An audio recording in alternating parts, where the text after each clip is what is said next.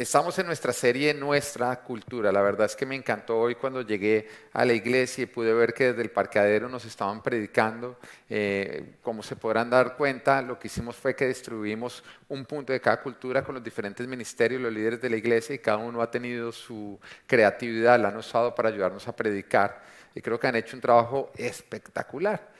Y, y hoy, como pudieron darse cuenta, vamos a estar hablando acerca de no ser piedra de tropiezo. Pero antes quiero recordarles a ustedes por qué es tan importante la cultura full life. Porque cultura es el conjunto de comportamientos propios de un lugar, es la forma como nosotros respondemos, simplemente porque crecimos viéndolo, entonces terminamos imitándolo. Y en Full Life no queremos que sean las tradiciones eh, de Miami ni de los países de los cuales nosotros venimos los que nos caracterizan, sino sea la palabra de Dios para de esa manera nosotros construir con nuestros comportamientos, con nuestras respuestas, con nuestras eh, eh, respuestas y con nuestras reacciones, para de esa manera no buscar, no encontrar una destrucción, sino más bien una edificación de todo. Y hemos visto hasta el momento cuatro puntos de nuestra cultura, quiero que lo recordemos muy bien, yo creo que ustedes ya se lo saben. Punto número uno es el punto de armonía, no murmurar, excelente. Si usted le viene a decir, le tengo un chisme de fulanito, ¿usted qué dice? Y si le insisten, ¿qué dice? Exactamente, le saca el otro dedo, el que nada más puede sacar cuando... Ese dedo nada más es cuando le vienen con chisme o cuando le ofrecen endeudarse para adquirir algo, ¿no? Usted también puede sacarlo en ese momento. Amén. Para nada más. ¿Ok? Eh, el segundo punto que es, soy leal y haga así, soy leal. ¿Ya que somos leales nosotros? A Dios, a nuestra familia y a nuestra iglesia. A Dios a mi familia y a la familia de Dios. Amén. El punto número tres es, ¿a quién honramos? A los mayores. Y como mayores estamos hablando toda persona que es mayor una generación a nosotros o también personas que tienen autoridad, tanto autoridades espirituales como las autoridades civiles, nosotros las honramos. Y el domingo pasado veíamos un punto muy importante que es, ¿cuál? El domingo es el día del Señor. Eso quiere decir que no es el día de qué? De la tía Magola, no es el día de nadie distinto a Dios. Y yo quiero felicitar a todos los que están en este momento, en este lugar, disfrutando del día domingo, no como esos necios que nos están viendo a través de... No, mentiras. Eh, y como les decía, hoy vamos a estar hablando de no soy piedra de tropiezo. Y vamos a entrar rápidamente al punto número uno, que es ¿Qué es ser piedra de tropiezo? ¿A qué se refiere justamente cuando decimos, oiga, no soy piedra de tropiezo? Y digan, haga así en este momento. Y esto justamente es, no soy piedra de tropiezo. Y usted aprende a hacerlo porque cada vez que usted vea que alguien es ser piedra de tropiezo, usted le va a hacer así. ¿Entiende? Como que una cosa no sea piedra de tropiezo. Pero bueno, ¿qué es ser piedra de tropiezo? En Lucas 17, versículo 1 al 3, el Señor nos dice, perdón, versículo 1 dice, luego dijo Jesús a sus discípulos, los tropiezos son inevitables, pero hay del que los ocasiona. Y eso nos debe traer una libertad, por un lado, porque el Señor nos dice, a pesar de que ustedes traten de caminar libre de tropiezos, va a haber tropiezos. Pero lo que sí no voy a aceptar es que ustedes sean de tropiezo para que otros caigan. Mire, nosotros somos pecadores, esa es nuestra naturaleza caída, lastimosamente. Y cuando le entregamos nuestro corazón a Jesús, nosotros nos arrepentimos de nuestros pecados, decimos darle la espalda de los pecados que nosotros solíamos practicar, para de esa manera empezar a seguir a Jesús y no a nuestra naturaleza caída. Ahora, Gálatas describe las obras de la naturaleza caída, las cuales nosotros le dimos la espalda, esas prácticas que nosotros dejamos cuando nos arrepentimos, y dice así, en Gálatas capítulo 5, versículo 19 y 20, dice, las obras de la naturaleza pecaminosa se conocen bien, inmoralidad sexual era algo que usted podía practicar, pero que usted le entrega la vida al Señor Jesús, usted decide dejar atrás.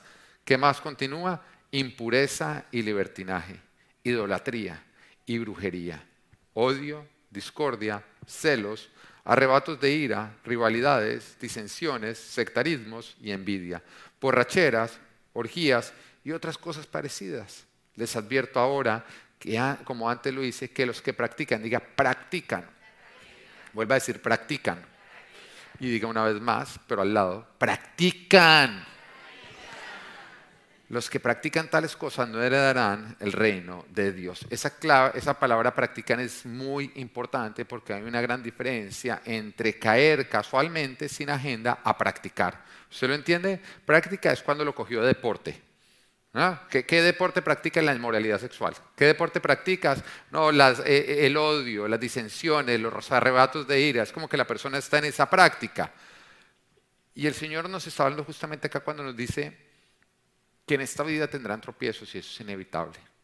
Ahora, ¿quién acá le ha pasado que a pesar de esforzarse por no pecar, de pronto un día le dio un arrebato de ira? ¿Alguna le ha pasado o no? ¿Quién le da gracias a Dios que en ese momento nadie tenía el celular afuera para grabarlo? ¿Mm? ¿Mm? Yo pienso en eso cuando sacan esos videos que se hacen virales. Yo, a mí no me gusta reírme de eso porque tengamos, tenemos que ser sinceros. Yo creo que todos en algún momento estuvimos en una situación en la que la carne nos dio una mala jugada y si nos hubieran grabado hubiéramos sido virales, no por lo que quisiéramos, sino por lo que no quisiéramos. Yo recuerdo hace un tiempo atrás que en Colombia alguien se hizo famoso porque tuvo la osada idea de decirle a un policía, usted no sabe quién soy yo. ¿Mm? Ahora todos sabemos quién es Él, pero en esa época no sabíamos quién era. Usted no sabe quién soy yo. Y yo nada más pensaba y decía, yo alguna vez dije eso. Ay, no se haga, entonces saca la santurrona a usted que seguramente...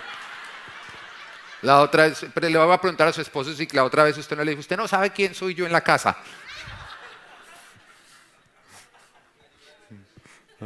Y él le respondió, he intentado olvidarlo, pero no mentiras. Mire, hay una diferencia entre el pecado ocasional y a lo que Jesús se refiere como tropiezos. Tropiezos son pecados sin agenda. Usted no tiene la agenda de pecar. De hecho, su agenda es contraria. Usted se está esforzando en no pecar. Las prácticas es cuando usted escoge el pecado como un estilo de vida. Y esto es el hombre que no se ha arrepentido, sino que simplemente vive para satisfacer sus malos deseos. Pero nosotros en Cristo es algo que ya decidimos dejar atrás en el pasado. Pero a pesar de eso, lastimosamente, podemos seguir cayendo.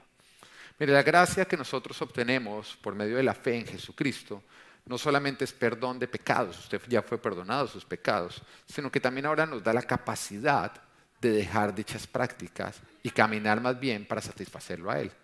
Y en Gálatas 5:24 nos dice, los que son de Cristo Jesús han crucificado la naturaleza pecaminosa con sus pasiones y sus deseos. deseos.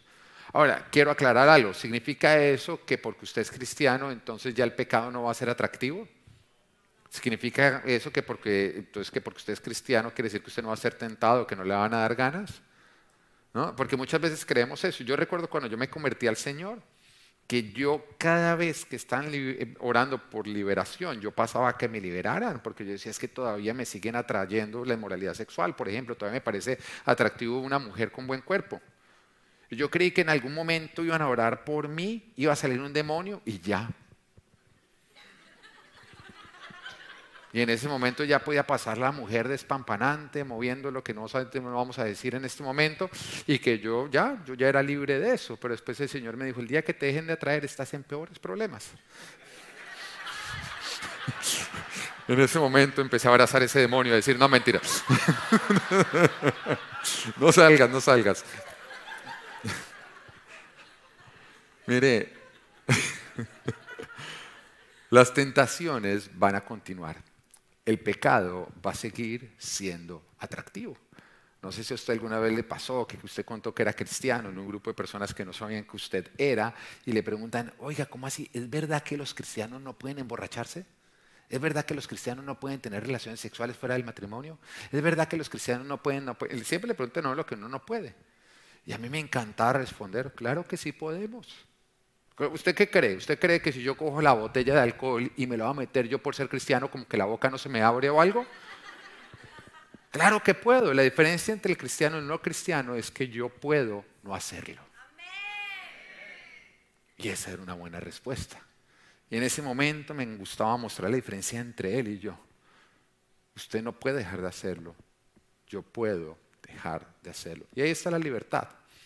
Libertad no es hacer todo lo que usted quiera, es poder elegir poder elegir a dónde usted llega, poder elegir lo que usted obtiene, poder elegir los resultados que usted tiene en su vida. También recuerdo otra vez que le compartí a una persona que no había logrado que viniera a la iglesia. Bueno, de hecho no he logrado que venga a la iglesia. Y esas personas en que usted le predica, le predica, le predica. entonces yo me le metí por el lado de la hija, ¿no? Usted sabe que esa es la de cuando usted es papá, por ahí ese es su lado débil, ¿no? Entonces yo le empecé a decir a él, mire, yo creo que usted tiene que venir a la iglesia, piense en su hija, mire nada más el mundo como está, el entorno de ella, qué bueno que ella crezca en un entorno cristiano, donde hay valores, donde hay principios, nada más mire esos jóvenes, y él, y, él estaban tocando las palabras, sí, tiene toda la razón, sí, nada más piensa, esos jóvenes se la pasan en borracheras, en drogadicción, o por ejemplo empiezan a tener relaciones sexuales desde muy jóvenes, y en ese momento me frenó y me dijo, un momentico, pero es que yo no le puedo pedir a mi hija que no haga eso. Y yo como que dejó de funcionar. ¿Por qué? Porque él me decía, porque es imposible que un ser humano no lo haga. Y, que, es cierto, yo recuerdo antes de ser cristiano que yo me proponía no hacer muchas cosas y no lo lograba. Y yo ahí entendía esa verdad, que para el cristiano no es imposible para nosotros es posible. ¿Por qué es posible? Gálatas 5:16 dice, así que les digo, vivan por el Espíritu y no seguirán los deseos de la naturaleza pecaminosa. Para el que le entrega su vida a Cristo, es posible hacer lo que no puede hacer el inconverso, porque nosotros recibimos el Espíritu de Dios, que nos da poder para no hacer lo que es contrario a la palabra de Dios. Usted sin el Espíritu Santo de Dios, antes de entregarle su vida a Jesucristo, para usted es imposible no vivir satisfaciendo los deseos de la carne. Pero cuando usted le entrega su vida a Jesucristo, el Espíritu Santo de Dios viene a vivir dentro de usted y le da la capacidad y el poder de que a pesar de que sigue siendo atractivo, usted puede decir, no lo hago. No lo hago. Y tanto yo como usted lo hemos experimentado. Yo recuerdo antes de ser cristiano que muchas veces yo intenté dejar el pecado y no lo lograba. Yo recuerdo que después de una fiesta en la cual nos habíamos tomado hasta el agua de los floreros, en el cual habíamos consumido droga, y uno se levantaba sintiéndose mal, habiendo cometido todos los errores de este mundo, con ese guayabo o resaca, o como lo digan en su país, pero usted sabe lo que se siente porque siempre, resaca, guayabo, o como se llame, da lo mismo, dolor de cabeza y usted siente que se va a morir. Yo recuerdo sintiéndome así, y yo decía, no me vuelvo a tomar un trago en la vida. ¿Alguna vez usted lo dijo? Sí. Yo en los tres días estaba celebrando eso, ¿no? ¡Eh! Por haberlo dejado. Y uno volvía a caer. Y después otra vez, y yo me daba cuenta, yo decía, ¿qué es este ciclo? ¿Qué es este ciclo? Todo lo que me está destruyendo, me propongo no hacerlo y me dura tres días. Yo hasta pensaba, pues decía, ¿qué pasa si yo me tatúo en la mano algo grande que diga no lo hagas, por favor? A ver si de pronto al ver el mensaje me convencí a mí mismo. Como que no encontraba la manera. Pero cuando le entrego mi vida a Jesucristo, de pronto me doy cuenta que puedo dejar de hacerlo. Pude dejar las drogas, pude dejar el alcohol, pude dejar el cigarrillo, pude dejar la inmoralidad sexual tuve la capacidad de hacerlo. Siguió siendo atractivo, pero ya pude decir, no más. Libertad es poder elegir, que es justamente lo que el Señor nos dice. Y aquí te doy a elegir entre bendición y maldición, entre vida o muerte. Jesús nos da la libertad de poder escoger la vida y la bendición. Sin embargo, también la palabra nos dice en Gálatas 5:16, así que les digo, vivan por el Espíritu y no seguirán los deseos de la naturaleza pecaminosa, porque ésta desea lo que es contrario al espíritu, y el espíritu desea lo que es contrario a ella. Los dos se oponen entre sí, de modo que ustedes no pueden hacer lo que quieren, pero si los guía el espíritu, no están bajo la ley. Y acá lo que nos está diciendo esta palabra es que dentro de todos nosotros que le hemos entregado nuestra vida a Jesucristo, hay una pelea interna. Hay una pelea entre nuestra carne y el espíritu. De pronto lo, lo, veíamos en los cómics, que usted recuerda que de pronto cuando Tom y Jerry, algunos acá ni siquiera saben quién es Tom, ¿no? ¿Ah? En esos años ancestrales, ¿no? En que estaba Tom, que de pronto venía y le hablaba acá el diablito y después le hablaba el angelito, pero peor, porque son como dos perros rabiosos dentro de uno que tratan de decir peque y el otro está diciendo no, no, no, no, no, no, no, vamos a hacer la voluntad de Dios. Y es una guerra que empieza a vivir entre nosotros, que ¿quién gana? Muy sencillo, si usted tiene dos perros de la misma raza, la misma edad, del mismo tamaño y los pone a pelear, ¿cuál gana? El mejor alimentado. Entonces usted verá si usted alimenta más su carne o más el espíritu. Y por eso es bueno ayunar cuando usted anda muy carnal, porque es la forma de debilitar ese perro que lo quiere hacer pecar. Pero bueno, acá nos está hablando que a pesar de que el Espíritu Santo de Dios habita en nosotros, nuestra naturaleza pecaminosa sigue en nosotros y vivimos una lucha para ver a cuál obedecemos. Todo cristiano vive una batalla, una batalla para mantenerse firme, para conservar la libertad del pecado y no volver a ser esclavos. Y en esa batalla Jesús nos dice, habrá tropiezos. A eso justamente lo que nos dice, en esta vida tendrán tropiezos. Te, te a proponer no pecar, sin embargo, mirará lo indebido, hará lo indebido, dirá lo indebido. Y a todos nos ha pasado. Que a pesar de que nos esforzamos, terminamos metiendo la pata. Yo recuerdo la otra vez que yo llevaba sin pecar en todo el día, ni un mal pensamiento. No me había enojado con nadie, ningún mal pensamiento, no había hecho nada malo, libre completamente de pecado. Entonces le empecé a orar a Dios. Le dije, Señor, mira, tú te has dado cuenta cómo he estado todo el día sin ni siquiera un mal pensamiento, 100% libre de pecado. Sin embargo, necesito tu ayuda porque estoy por levantarme de la cama.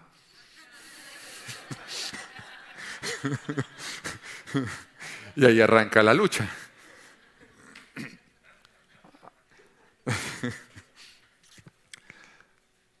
es la batalla de todo cristiano.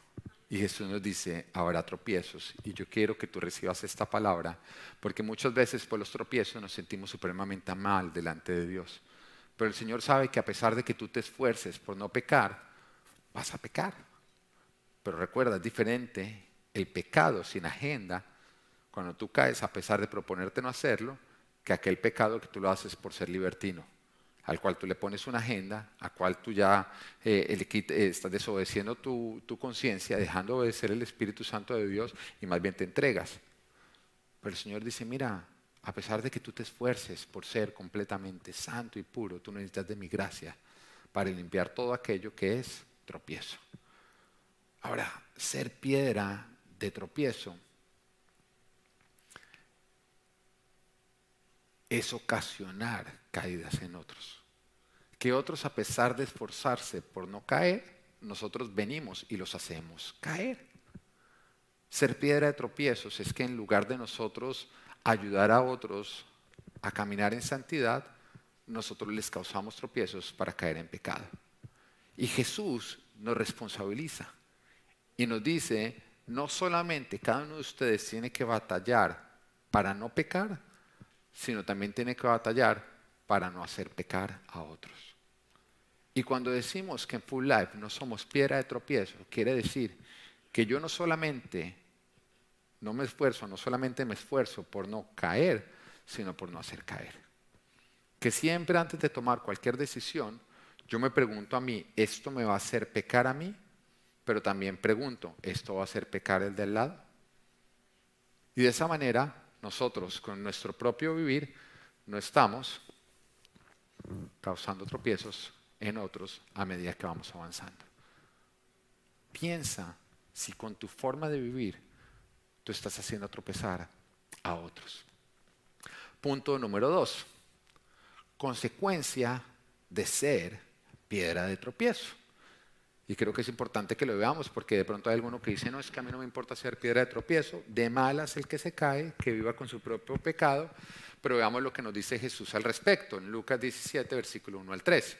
Dice, luego Jesús dijo a sus discípulos, los tropiezos son inevitables. En otra palabra, mire, si usted, a pesar de esforzarse por no caer, se tropiece, no se preocupe, eso es inevitable. Pero dice, pero hay, hay de aquel que los ocasiona. En ese momento uno ya dice, un momentico, o sea, si yo tropiezo, el Señor me está diciendo fresco. Pero si yo hago tropezar, el Señor me está diciendo, ahí viene mi rostro de león. Ahí viene mi rostro de león, el que usted no quiere ver. Y dice, más le valdría ser arrojado al mar con una piedra de molino atada al cuello que servir de tropiezo a uno solo de estos pequeños. Así que cuídense. Uy, yo en ese momento como que, no sé usted, pero esto me parece una de esas advertencias que suena casi como amenaza, ¿o no? ¿No? ¿Mm? Como que el Señor dice, no, mire, esta vida de tropiezo, no se preocupe. Pero ¡ay! ¡Ay del que los ocasiona! Porque más le valdría amarrarse una cuerda de promedio y ser lanzado al fondo del mar. Yo nada más en eso quedo como que, uy, yo no quiero ser de tropiezo para absolutamente nadie. La advertencia es bastante seria. El Señor no amenaza, pero sí nos advierte. Ahora, yo me imagino lo que el Señor nos está advirtiendo y pone una piedra de molino, o sea, una, está hablando de, de algo que se usaba en la época antigua para triturar el grano que para poder operar, porque era supremamente grande, para que se moviera en su propio eje, tenía que ser impulsada por asnos. Asnos para que le hiciera mover de lo pesada que ésta era. Su peso aproximado era de dos toneladas. Ahora, cuando estamos hablando de dos toneladas de peso, estamos hablando del peso sumado de dos automóviles. Ahora, usted imagínese que le amarraran dos automóviles al cuello y los arrojaran al fondo del mar para que lo empujaran a usted. Yo creo que no es algo bonito, ¿no? Y cuando el Señor nos dice, mal les valdría que les pasara eso comparado a lo que les va a pasar,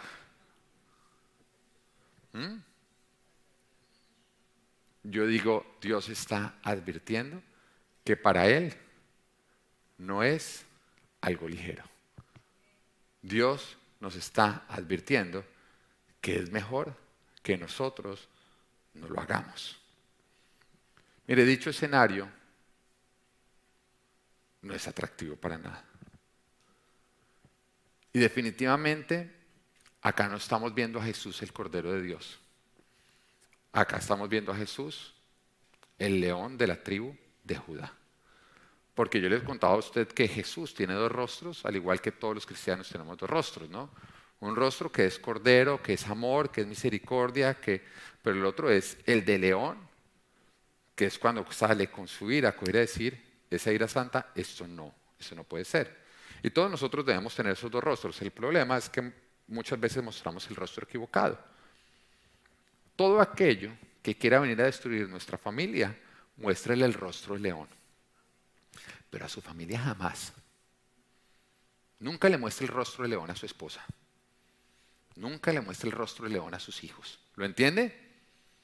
Mujer, nunca. No, no, no, no, no. Al esposo no. No. Suegritas. ¿Eh? Sí, no, eso no está bien porque la suegrita ya está.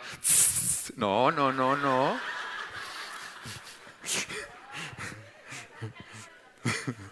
¿Ah? No, no, corderito, corderito. Y usted en ese momento, cuando la suegra, digo, su esposa, cualquiera le dice, cordero, cuidado, le bajan la mano, ¿no? ¿Ah? Siempre para amar a nuestra familia. Porque un verdadero hombre no pelea con su esposa, pelea por su esposa. ¿Tiene? Un verdadero hombre no pelea con su familia, pelea por su familia. Un verdadero hombre no pelea con su iglesia, pelea por su iglesia. ¿Entiende? Pero cuando algo se levanta a amenazar su familia, amenazar la familia de Dios, amenazar lo de Dios, usted muestre ese rostro de león. Y vuelvo y lo aclaro, porque hay muchos que creen que ser cristiano es peace and love. Y acuérdense que esos son los Beatles, los hippies. Nada que ver con el movimiento cristiano. Porque acá nos estamos dando cuenta, un Jesús que llegue y dice, sí, todo cristiano está batallando para vivir en santidad y en su caminar va a tener tropiezos. Pero el que me esté haciendo tropezar a mis hijos, ah, eso no va a ser los Beatles, Peace and Love o Imagine all the people. olvídese, estamos hablando de roca de molino amarrada al cuello. ¿Usted lo está entendiendo o no lo está entendiendo? Porque yo quiero que entiendan lo que significa ser cristiano. Ser cristiano es yo amo al prójimo como a mí mismo, amo a Dios por encima de todo lo demás, pero defiendo el reino de Dios a capa y espada. Y si me toca defenderlo, lo hago. Y yo le digo, es muy sencillo, usted se da cuenta que a su hijo, a su hija le están enseñando algo en el colegio que es contrario a la palabra de Dios, vaya y muestre el rostro de león. Dios la va a respaldar, exactamente. Mire, hay ciertas situaciones en que si uno lo arrestan, bien arrestado. Pero yo no estoy dispuesto a dejar que a mí me estén metiendo basura a mi familia, a mi casa o a mi iglesia. Yo voy a defender a capa y espada. Amén.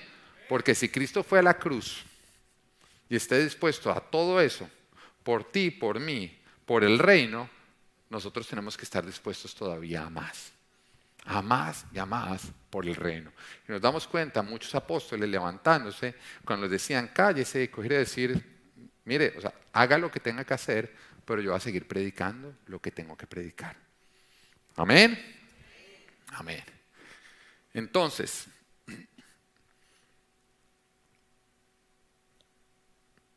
usted podría preguntarse por qué el Señor es tan fuerte con su advertencia de aquellos que causan tropiezo. Y es muy sencillo. Mire, Jesús fue a la cruz, que es la muerte más dolorosa que existe. Científicamente hablando, la muerte más dolorosa que llega a existir es la crucifixión. Y fue justamente la crucifixión, no fue algo que se inventaron con Cristo, no. Fue algo a lo que llegaron los romanos después de experimentar por un largo tiempo cuál era la muerte más torturosa, la más dolorosa, que llegaron justamente a la crucifixión y era tan dolorosa que simplemente cada vez que ellos veían que había cualquier tipo de rebeldía dentro de los pueblos que ellos venían eh, oprimiendo, que ellos simplemente cogían y ponían a las personas y las crucificaban a la vista de todos, para que eso sirviera de escarmiento, para que en ese momento la gente se le acabaran todas las ganas de rebeldía o de rebelión. Entonces estamos hablando que es, fue la, la muerte, la muerte más dolorosa que existe. Y Jesús murió para salvarnos. Ahora imagínate cuando el Señor lo entrega todo por salvar gente y tú con tus estupideces y tu egoísmo estás sobrando para que otros se pierdan. ¿Entiendes por qué el Señor advierte tanto? Porque el pecado que produce, muerte. Muerte. Y el Señor dice, si yo morí en la cruz para que la gente tenga vida, ¿Cómo es que tú, con tus estupideces, vas a estar provocando que la gente reciba muerte? Que la gente reciba muerte, porque es que las consecuencias del pecado son muy graves.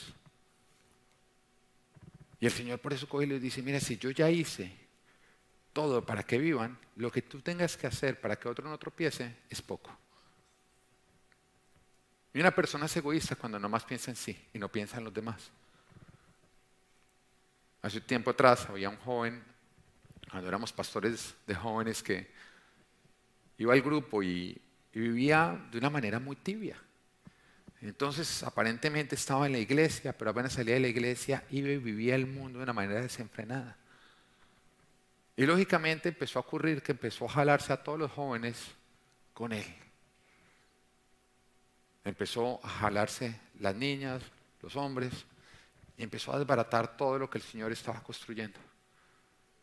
Recuerdo que yo lo cité y le leí justamente estos versículos y le dije, mira, yo quiero que entiendas que el Señor dice, más te valdría ser frío o caliente que tibio.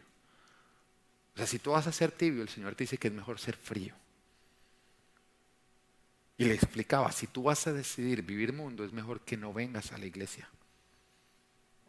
Entonces me miró, ¿cómo va a ser mejor? Claro, porque por lo menos no vas a estar haciendo tropezar a aquellos que quieren caminar derecho en Cristo. Pero cuando tú decides vivir de una manera tibia y empiezas a andar con otros que quieren ser firmes y tú eres tibio, las malas compañías corrompen las buenas costumbres. Tú estás influenciando a otros a que hagan lo mismo y por lo tanto te estás haciendo culpable de lo que le pasa a otros. Todos nosotros los que alguna vez consumimos droga, hicimos algo indebido, lo hicimos porque alguien nos influenció a hacerlo.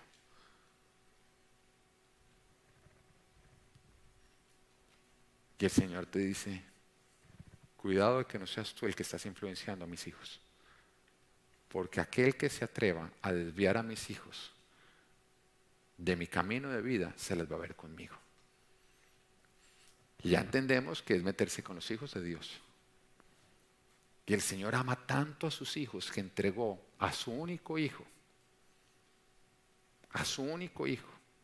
Bueno, es un sacrificio que es grande, porque todos los que tenemos, todos los que somos papás y tenemos hijos, es así de sencillo. Yo recuerdo cuando yo tuve a mi hijo Natán, mi primogénito, que el Señor me dijo, quiero que apenas llegues a la casa, lo primero que hagas es que vayas al cuarto de Natán y con él en brazos saques la Biblia y leas Juan 3.16. Bueno, yo me sé Juan 3.16, pero el Señor me dijo, quiero que lo leas directamente en mi palabra. Entonces mi esposa ya lo sabía, apenas llegamos del de, eh, hospital, no hice nada, ni siquiera entré al baño. Directamente tomé a Natán, lo llevé a su cuarto, me senté con él, saqué la Biblia, Juan 3:16, decía, porque tanto amó Dios al mundo que entregó a su único hijo para que todo el que crea en él no muera, sino tenga vida eterna. Y ahí el Espíritu Santo de Dios me habló y me dijo, ¿lo entregarías? ¿Entregarías a Natán para que al él morir otros vivan? Oiga, la respuesta más fácil que dar. No, por nadie. Ni por justos, muchísimo menos por pecadores. Y, yo, y a medida que pasa el tiempo, cada vez es más clarita mi respuesta, por nadie. Pero ahí cuando le dije al Señor por nadie, el Señor me habló y me dijo, yo quiero que entiendas que no es a quien entregué, es por quién lo entregué. Lo entregué por ti. Y el Señor me decía, el sacrificio de entregar a mi hijo es para que tú entiendas cuánto yo te amo a ti.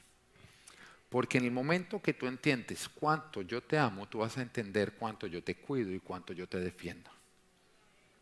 ¿Lo estás entendiendo? Y yo quiero que entiendas que si el Señor hubiera tenido que entregar a Jesucristo solo por ti, solo por ti, dice la palabra que lo hubiera hecho. Solo por ti. Yo quiero que cierres los ojos.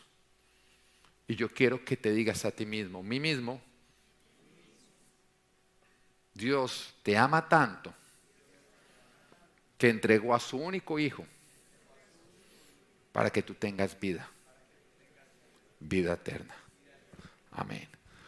Ahora, si Él entregó a su único hijo para que tú tengas vida, si Él fue capaz de entregar a su hijo para vencer tu muerte y que tengas vida, ¿qué crees que Él estaría dispuesto a hacer para proteger esa vida? ¿Y qué crees que Él haría si se acerca otro cabezón a tratar de ser de tropiezo en ti para que tú te pierdas de esa vida? ¿Tú crees que Él se la tomaría ligera? ¿No es cierto que no? El sacrificio en la cruz muestra que no se lo toma ligero. Esta advertencia muestra que él no se lo toma ligero. Así que yo le decía a este joven, el Señor no se lo está tomando ligero. O tú cambias o es mejor que te salgas. Porque estás viniendo a dañar la iglesia de Dios. Ten muchísimo cuidado con cualquier tipo de estupidez egoísta que está haciendo que otros pequen. Ten muchísimo cuidado. Gálatas 5.1. Cristo nos libertó para que vivamos en libertad. Por lo tanto, manténganse firmes y no se sometan nuevamente al yugo de esclavitud. Jesús murió para que seamos libres. Cuidado con vivir para que otros se vuelvan esclavos. Punto número 3. ¿Cómo evito ser piedra de tropiezo? ¿Mm? Ya sabemos que ser piedra de tropiezo, que es hacer a otros pecar. Ya sabemos las consecuencias, que es algo que no queremos llegar a vivir, pero que de todas formas el Señor nos deja conocer. Y el punto tres es, bueno, ¿cómo puedo evitar yo ser piedra de tropiezo? Mira, al decir no seas piedra de tropiezo, no está haciendo referencia, y quiero que lo entiendan, a no predicar la verdad, a comprometer la palabra de Dios, a no confrontar al pecador, para que las personas se sientan cómodas de venir a la iglesia. ¿Lo entiendes? Y quiero que acá entiendan muy bien esta parte. Porque hay muchos que creen que nosotros tenemos que bajar el tono de la palabra de Dios, tenemos que comprometer la verdad para que aquellos que no se quieren arrepentir se sientan cómodos de venirse a sentar acá. Eso no va a ocurrir ni debe ocurrir. ¿Lo entiendes? Yo no quiero sentado en esta iglesia a todo el mundo. No lo quiero. Si lo quisiera, pues traería a Shakira a cantar. Amén. Bueno, si ella quisiera también venir, pero no creo que viniera, pero bueno, ¿ya entienden el punto? Yo quiero, porque Dios quiere, sentado aquí, toda persona que esté dispuesto a arrepentirse de sus pecados para seguir a Cristo. ¿Lo estamos entendiendo? Eso quiere decir que yo no voy a llamar a lo malo bueno ni a lo bueno malo para que la gente venga. Y yo sé que muchas veces yo predico la verdad que desenmascara la mentira que esta cultura está predicando. Y lo voy a seguir haciendo. Yo voy a seguir predicando lo que la palabra de Dios dice. Voy a seguir predicando que el orden de la familia y el matrimonio es hombre, mujer, matrimonio monógamo y heterosexual. Y que todo lo distinto a eso es aberración. ¿Qué es aberración? Que no está de acuerdo al diseño de Dios, sino que está por fuera del diseño de Dios. ¿Qué es pecado? ¿Lo entiende o no lo entiende?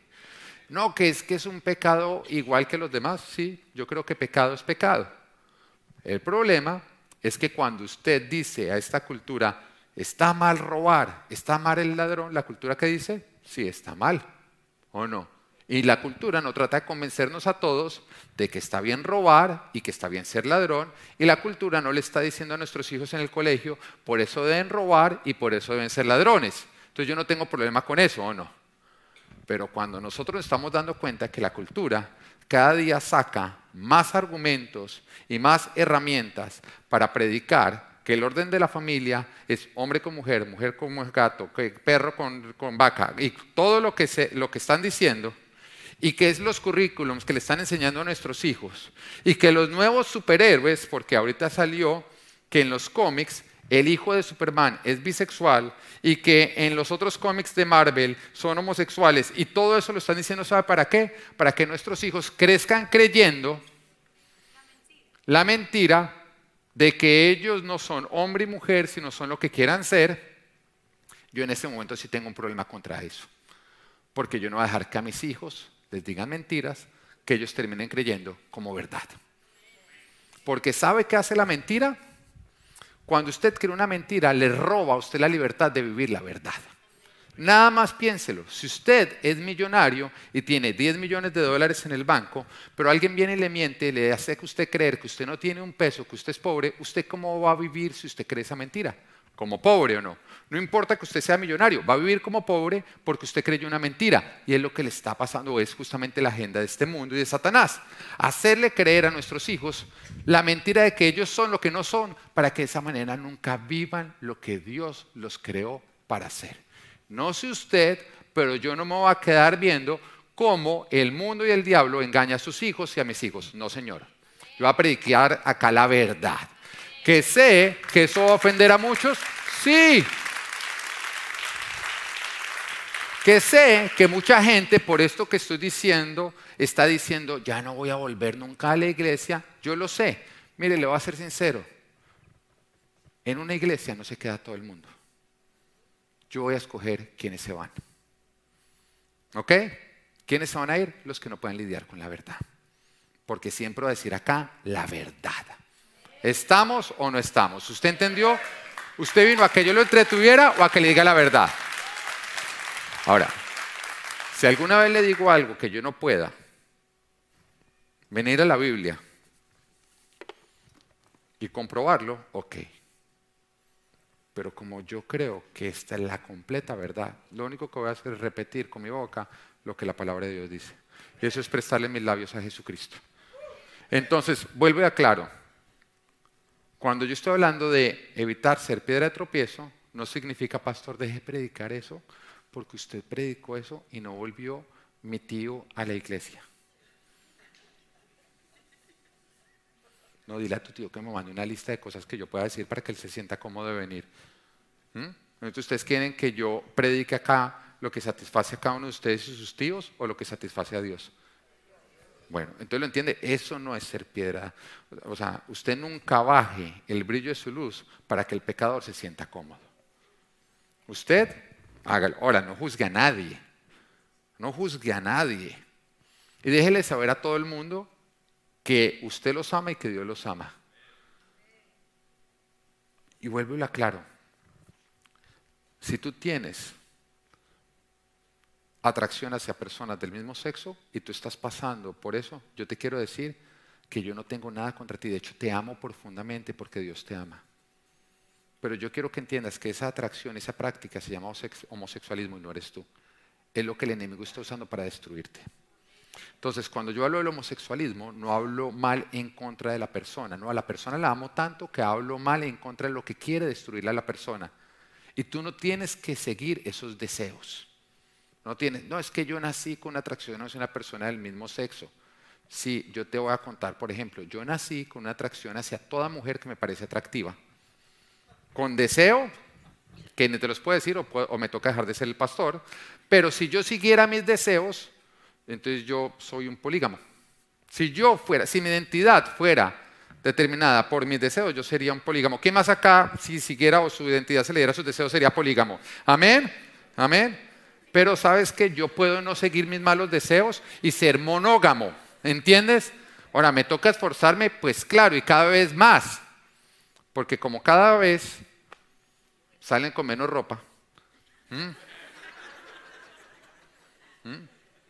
pero yo no tengo que seguir mis deseos. Yo puedo coger y tomar la decisión de honrar a Dios con la forma con que vivo y honrar a mi esposa. ¿Y sabes qué me toca? Me toca poner límites. Porque si no pongo límites, la carne va a crecer y no hay nada que hacer. Voy a terminar viviendo satisfaciendo mis deseos, esclavo en mis deseos. Entonces vuelvo a claro, ¿puede haber personas que tienen atracción hacia la persona del mismo sexo? Sí.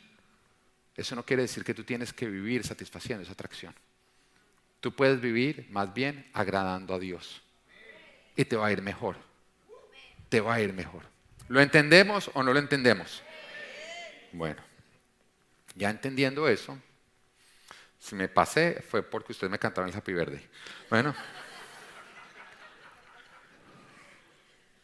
Lucas capítulo 17, versículos y 3 dice, más le valdría ser arrojado al mar con una piedra de molino atada al cuello que servir de tropiezo a uno solo de estos pequeños, así que cuídense.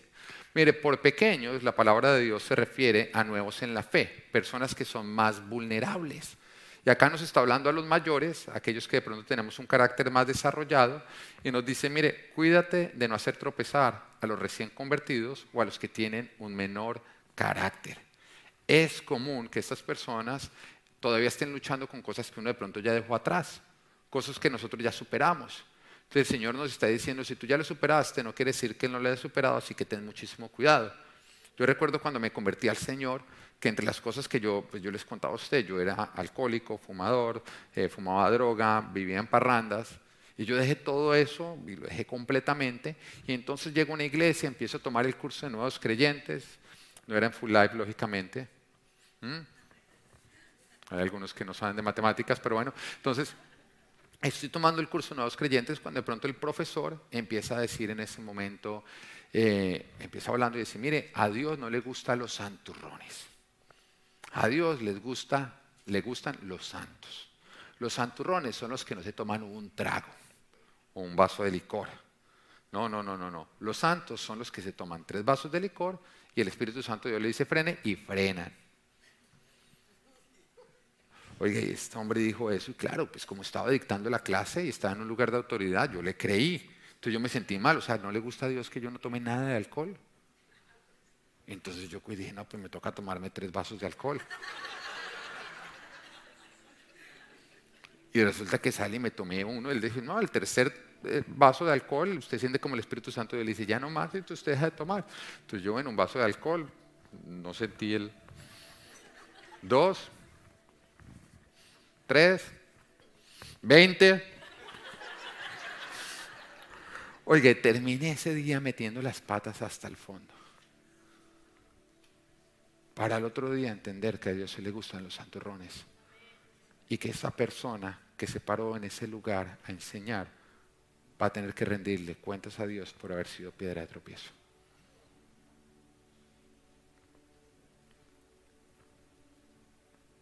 Tenemos que ser cuidadosos, no solamente con lo que hacemos, por lo que provoca en nosotros, sino también por lo que provoca en los demás que nos están mirando. Romanos capítulo 14, versículo 20-21 dice, no destruye la obra de Dios por causa de la comida, todo alimento es puro, lo malo es hacer tropezar a otros por lo que uno come. Más vale no comer carne, ni beber vino, ni hacer nada que haga caer a tu hermano.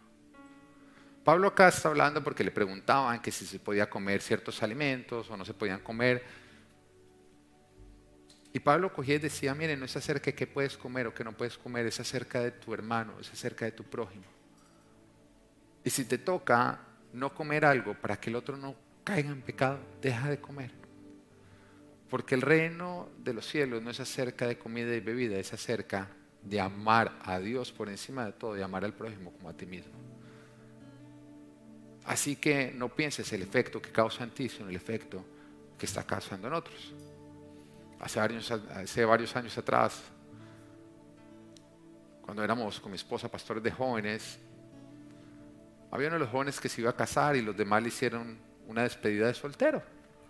Y era una despedida de soltero cristiana en una piscina. Y entonces uno de, ellos me dijo, está bien si, si llevamos refajo. los que no saben qué refajo, es una bebida eh, que en Colombia se toma, que se echa mitad cerveza, mitad colombiana, gaseosa. Entonces prácticamente el nivel de alcohol que tiene es muy bajo. Emborracharse con refajo es complejo, es algo que si usted le pasa, usted no le cuenta a nadie. No, eso es hacer el oso mal, pero... Entonces llega este joven y me dice, ¿podemos hacer refajo? Y yo, yo, yo no le respondí. Dije, no sé. Yo la verdad ni, refajo tomo. Entonces yo le dije, pues óralo. Y ellos decidieron llevar el refajo, pero no lo llevaron preparado. Llevaron la gaseosa y llevaron la cerveza. Y llegó un joven que venía batallando con dejar el alcohol.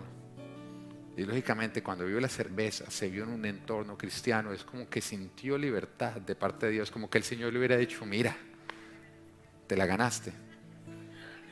Y lógicamente él, él, él pues, una persona, un corazón muy lindo, él les evitó tener que hacer el refajo. Dijo, no, ¿para qué va a poner como va? Tome cerveza y tum, tum, tum, tum, tum, mientras que todos veíamos como él se iba cada vez poniendo más amigable. Y al final se me acercó ese joven y me dijo, entendí que fue un error lo del refajo. Y que si bien no nos hace daño a nosotros, sí le hace daño a otros. Cuidado con lo que haces. No sea que estés dañando a otros con tus acciones. Y es por eso que yo le digo a mis líderes, y eso, esto es una regla que yo tengo para todo el que quiere ser líder en Full Life. Si usted no está de acuerdo, fresco, no sea líder, porque yo no obligo a la gente a ser líder. Pero también va para todos ustedes que están en la alabanza. Y si no les gusta, no me preocupen, no tiene que estar en la alabanza. Puede cantar en la ducha o en otros lugares. Pero es una regla y yo quiero que la entendamos bien porque ustedes son muy visibles. ¿Entienden? Si yo voy a un lugar, cualquiera de ellos me reconoce, pero también reconocen al feo del piano, ¿entienden? Al bajito del bajo. O sea, doble bajo, ¿no? Bueno.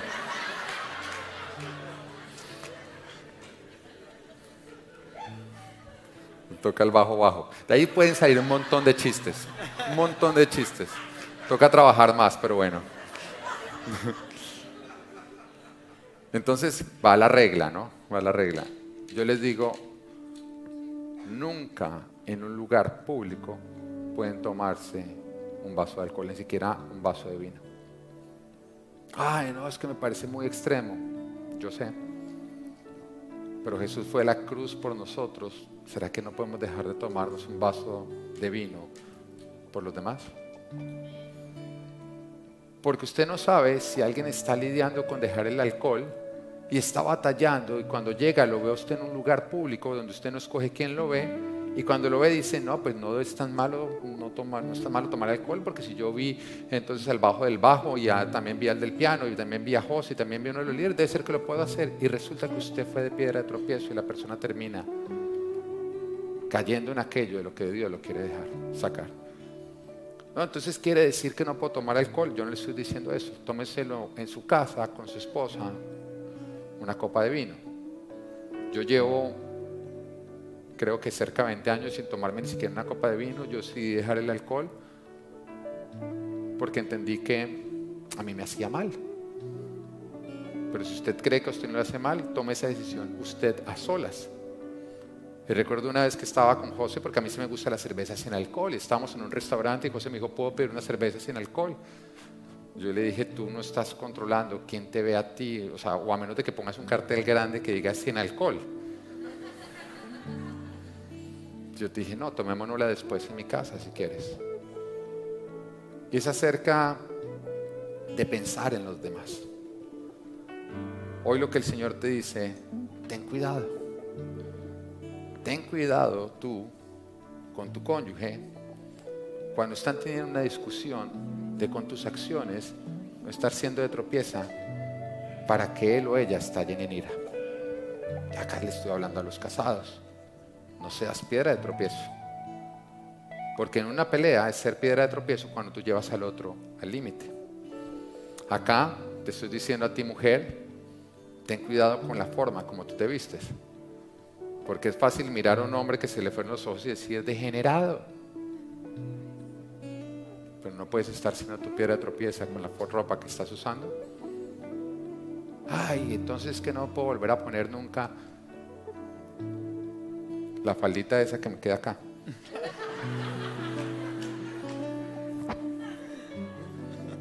Si te toca hacer eso, ¿qué es eso comparado a lo que Jesús tuvo que cargar?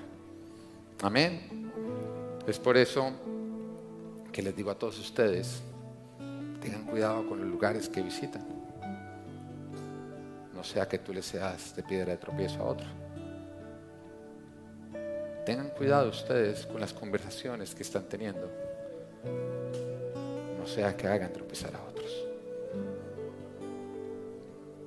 Y recuerda, en esta vida habrán tropiezos, pero hay del que los ocasiona.